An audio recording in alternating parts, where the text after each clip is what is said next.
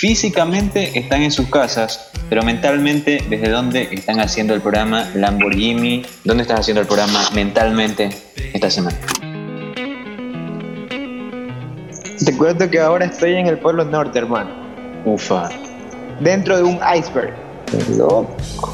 Mentalmente, ¿qué temperatura sientes que hace ahí en el exterior? En, ah, en el exterior está a menos 45 grados. Ufa. Pero Ay, aquí ay, ay. adentro, eh, aquí adentro estoy a, a menos 2. Tranquilo, ya controlado. Bien abrigadito, tacita de café en mano. Sí, hermano, con todo. Ah, ya. Compa, compa Mijail, ¿tú desde dónde te imaginas mentalmente haciendo el programa esta noche? Yo me imagino hacerlo en Canadá. Desde Canadá, con... Desde la penitenciaría, desde, desde Cannes. No, desde Canadá, pero que sea otoño, en una cabaña en el bosque. ah, caramba, compa. Qué bacán, compa. lejos de la civilización, usted sabe, una, con una chimenea, calientito y dándole lo mejor a los oyentes. Dime en esta cabaña, en esta cabaña en el medio de Canadá, que te imaginas, hay, hay, hay osos, está en un bosque, ¿no? Eh, bueno, yo creo que sí sería bonito meterle que hubieran, que hubieran osos. Ah, Pero qué osos lindo. pardos. Yo, en cambio, me imagino haciendo el programa esta noche desde una sonda espacial Sí. que va camino hacia, hacia una de las lunas de Júpiter, hacia Europa, una de las lunas de Júpiter. Está. Caramba, compa, usted anda eh, desorbitado. Compa, una pregunta. ¿Usted estaría listo para salir del planeta Tierra?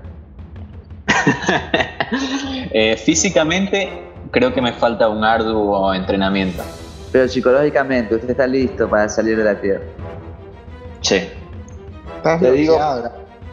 Escúchame, te digo porque estaba leyendo que un man que se lanzó desde el espacio, el salto más grande de, de toda la historia, Ah, ya. ¿Ya? se lanzó desde el espacio hacia la Tierra. El man dice que hubo un momento en donde se asustó, entró en pánico. O sea, el, el man saltar y ver toda la Tierra desde arriba, todo el espacio desde arriba. O sea, el man no estaba listo para eso. No estaba preparado psicológicamente. Ver la Tierra desde arriba e ir cayendo. Entonces dice que el man después de eso necesita- necesitaba un psicólogo. O sea, tú no habías visto el video, Fabián.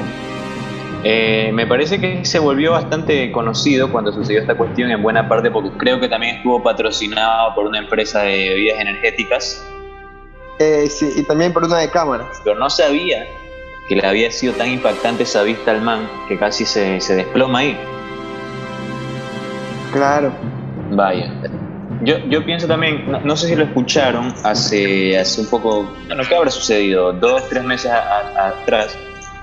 Eh, un tipo que estaba muy involucrado con intentar probar que la Tierra era plana, fabricó un cohete por su cuenta, reunió a sus amigos, a sus cercanos para ver el lanzamiento en el cual iba, él iba a comprobar que la Tierra era plana, se iba a despegar a una determinada altura. ¿Y qué pasa con el man?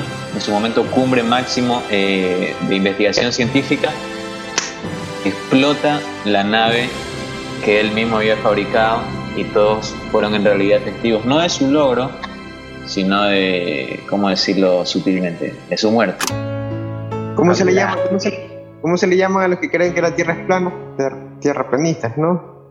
Los loquitos de la Tierra plana le llamaría yo. Oye, ahorita en la NASA, en la página ¿no? de la NASA, sacó una, una cosa en donde tú ponías tu fecha de, de, de nacimiento Y te mandaba una foto del espacio que tomó ese día. No ya. creo. ¿Sí? Sí, sí, sí. Qué bacán, eh. ¿Dónde fue que vi? Creo que lo vi en un link de una- en un post de Instagram. Pero sí, loco.